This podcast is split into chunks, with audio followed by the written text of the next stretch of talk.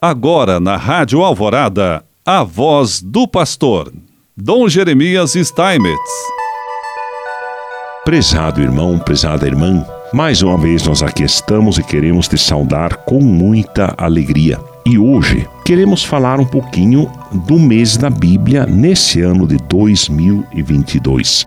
É exatamente porque escolheu é, o, o livro de Josué para ser aprofundado e então a igreja no Brasil ingressou nesse mês de setembro com um convite muito especial aos católicos para que tomem a palavra de Deus na forma escrita por meio da Bíblia. Em alguns casos, abrir a Bíblia representa uma atitude de coragem, uma vez que lá o leitor pode se deparar com posições dissonantes daquilo que imagina ser o mais adequado na prática da vida atual e de cultura com valores duvidosos. Neste cenário, ética e moral são colocadas em contraposição à história que procura afastar Deus do cotidiano. O ato de coragem está em abrir-se à compreensão de que a Sagrada Escritura revela o rosto de Deus nos gestos e ações das pessoas no seu cotidiano. Tomar a Bíblia é um teste de visão, mas com os olhos do coração, numa relação filial em que Jesus comunica não simplesmente regras, normas e condutas, mas o caminho a percorrer, tendo como meta alcançar o reino aqui e agora, onde as pessoas se queiram bem e perseverem boa, na boa convivência nos diferentes âmbitos de relações humanas. A fé cristã pode ser conflitiva com determinadas atitudes e decisões tomadas pelo ser humano que ainda não se colocou em posição de reflexão sobre o seu próprio objetivo de vida terrena, que é ser um cooperador com o bem comum e com a paz. Quem lê a Bíblia pela primeira vez tem uma impressão de uma coleção de livros históricos, com relatos poéticos, exaltações, reis, reinos e disputas.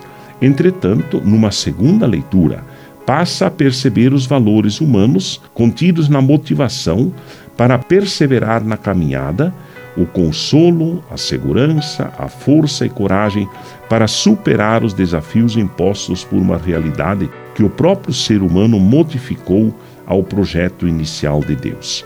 Assim, o mês da Bíblia de 2022 quer incentivar uma aproximação maior dos cristãos com o livro de Josué. Quem foi Josué? Josué é o sucessor de Moisés e tem a missão de completar a realização da promessa feita por Deus, isto é, que o povo que estava escravo no Egito pudesse viver com dignidade e liberdade, com as condições favoráveis para sobreviver numa terra onde corre leite e mel, onde tem abundância de alimentos. Josué é um termo de origem hebraica que significa Deus salva ou que o Senhor salve. Ele é filho de Num, da tribo de Efraim. Sua missão é conduzir o povo até a terra prometida de Canaã. Josué acompanha em vários momentos Moisés, é leal a ele, um grande guerreiro é fiel ao Senhor e tornou-se assim um grande líder. Quem lê então a Bíblia pela primeira vez tem uma impressão. Qual atenção devemos ter para ter uma boa leitura do livro de Josué?